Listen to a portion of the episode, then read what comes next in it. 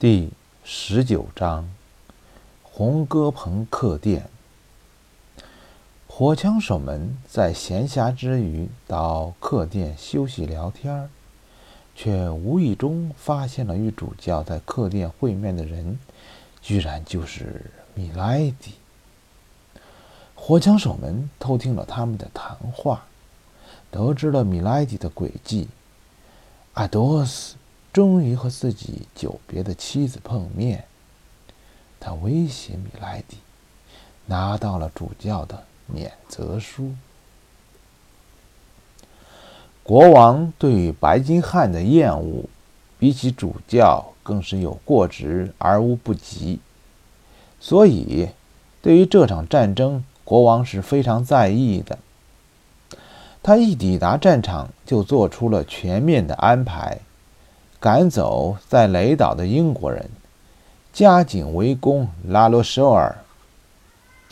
眼下的形势对于法国是十分有利的。英国人当前只有咸肉和饼干，因此很多战士都病倒在他们的驻地上，而每年这个季节的大西洋海岸都凶险万分。想要跟上补给几乎是不可能的，这也就使得英国军队到了更难生存的境地。如果不是白金汉因为性情固执不肯离开，恐怕英国人早就撤离雷岛了。国王为了加快战争进度，下达了迅速解决战斗的命令。这次的军事行动大获成功。占尽天时地利的法国军队把英国人逼得连连后退，英国军队几乎在大大小小的所有战役中都惨遭失败，终于在卢瓦斯岛被击溃，弃船而逃。军营里的赞歌一时间传遍法国的大街小巷。就在红衣主教庆幸不用再为雷岛的事情担心。而自己一心围城的时候，他们抓到了一个白金汉公爵派出的特使。通过拷问得知，罗马帝国、英国、西班牙和洛林有一个联盟，而这个联盟是针对法国的。在白金汉撤离雷岛时留下的营地里，他们也发现了一些文件，这些文件也证明了这个联盟的存在。而这些文件，同时还证实这个联盟和皇后有些牵连。查明真相以及如何应对的责任就落在了主教的身上，这是无可厚非的。他是位高权重的首相嘛，所以他不分昼夜地搜集着证据，四处派人打探消息。红衣主教十分了解白金汉的手腕。也深知白金汉对自己的私怨。主教很清楚，如果这个针对法国的联盟取得胜利，那么他将失去所有的权势。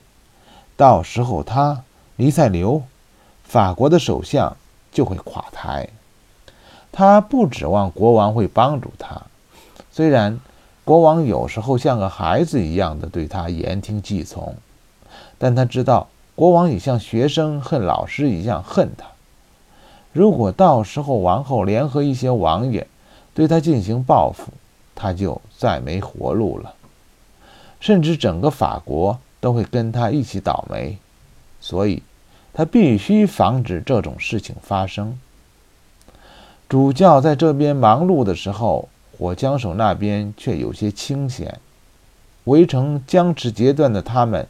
并没有太多事情可做，而阿多斯、阿拉米斯和博尔托斯又得到了特勒维尔先生的晚归特许，可以说是自由自在。有一天晚上，三个人从一家名叫红歌棚客店的酒馆出来，一路往军营走的时候，遇见了两个骑士。两方不知敌我的人都停了下来。是谁？阿多斯喊道：“你们是谁？”对方中的一个反问：“应该是你们先回答。阿多斯说：“我们都不想动手，所以请回答我的问题。你们是谁？不管你们要做什么，最好当心一些，是在和谁说话。”对方似乎习惯发号施令，声音透着傲慢：“你们到底是谁？”看来，也许我们碰上了位高官。阿拉米斯小声说：“我们是国王的火枪手。”阿多斯向阿拉米斯点了点头，说：“哪个部队？”泰勒威尔先生的火枪队。你们这么晚在这里干什么？对不起，长官，但是我们不知道您是哪位先生，请您证明您是有权利在这里对我们就问话的。阿多斯的声音沉稳，但也不难听出他也有了一点火气。您的姓名？对方其中一人上前几步，解开披风，露出了他的脸。红衣主教先生。阿多斯惊愕地说：“您的姓名？”法座又问了一次。阿多斯，那您这两位伙伴就是阿拉米斯和博尔托斯吧？请你们暂时跟着我，不要离开。我不希望有别人知道我的行踪。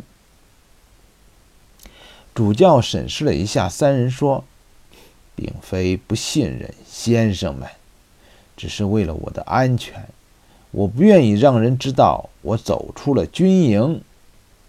是的，法座，阿多斯说：“我认识你们。”红衣主教说：“我总听说你们的事儿，先生们。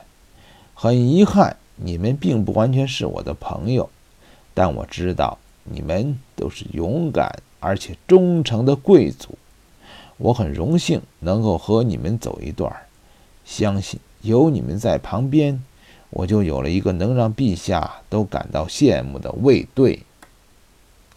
三个火枪手俯身向法座鞠躬之后，阿多斯说：“我想主教需要保护是十分有必要的。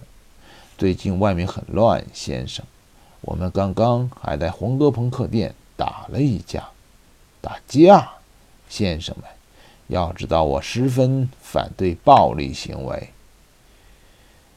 请您原谅法多大人。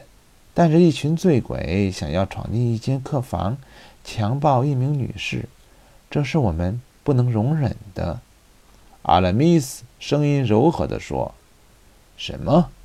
那么你们保护了一个女人的名节，做得非常好，先生们，而且。”我现在正好要到红格朋客店去，我会知道你们说的是不是真的。大人，博尔托斯骄傲地说：“我们是贵族，我们从不说谎，为了荣誉。”我并不怀疑，主教立刻说：“那个女人是单身？不知道，不知道，我们没有见到她。”不过，据说他和一位骑士在一起，可是那个骑士始终没露面，可见他是个懦夫。阿多斯说：“不要轻率的判断，先生。”主教说：“很好，先生们，我想我已经了解了很多，现在请和我走吧。”说着，主教又用披风遮了脸。五个人一同向红格朋客店去了。客店的主人显然已经知道有贵客要来，提前迎在了门口。主教首先上前和店老板说了些什么，然后他招呼跟在后面的四个人过来说：“先生们，你们刚才说的都是真的，请和我来吧。”他要火枪手们等在大厅里，自己。上了楼梯。